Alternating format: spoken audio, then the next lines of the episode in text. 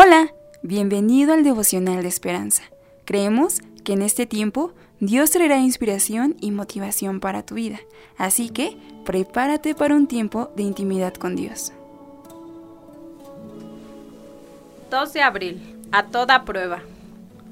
Porque la nube del Señor estaba de día sobre el tabernáculo y el fuego estaba de noche sobre él, a vista de toda la casa de Israel en todas sus jornadas.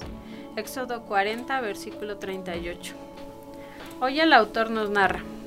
El 28 de enero de 1986, el transbordador espacial Challenger se desintegró 73 segundos después de despegar. En un discurso de consuelo a la nación, el presidente Reagan citó el poema Alto vuelo sobre la inviolable santidad del espacio y la sensación de extender la mano y tocar el rostro de Dios.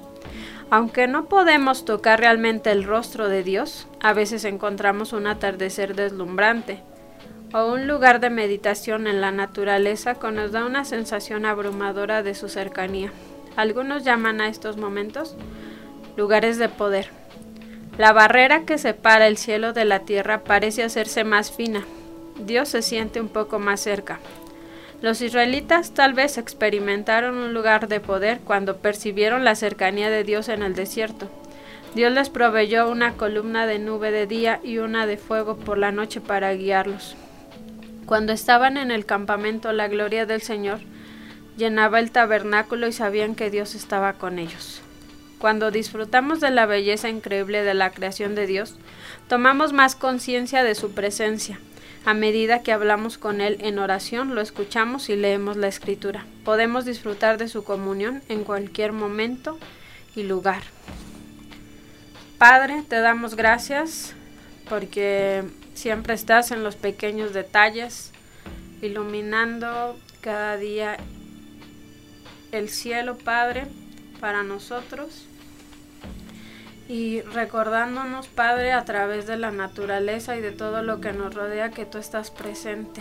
Es una forma de hablarnos, Padre, de demostrarnos tu existencia, de demostrarnos un paisaje diario cada día y que pues estás ahí presente y estás cuidándonos, Padre, y que estás en los más minúsculos detalles, demostrando tu poder y está siempre con nosotros, papá.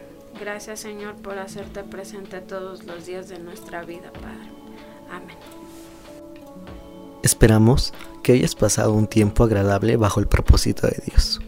Te invitamos a que puedas compartir este podcast con tus familiares y amigos para que sea de bendición a su vida. Puedes seguirnos en Facebook, Instagram, YouTube y Spotify como Esperanza Tolcayuca. Hasta mañana.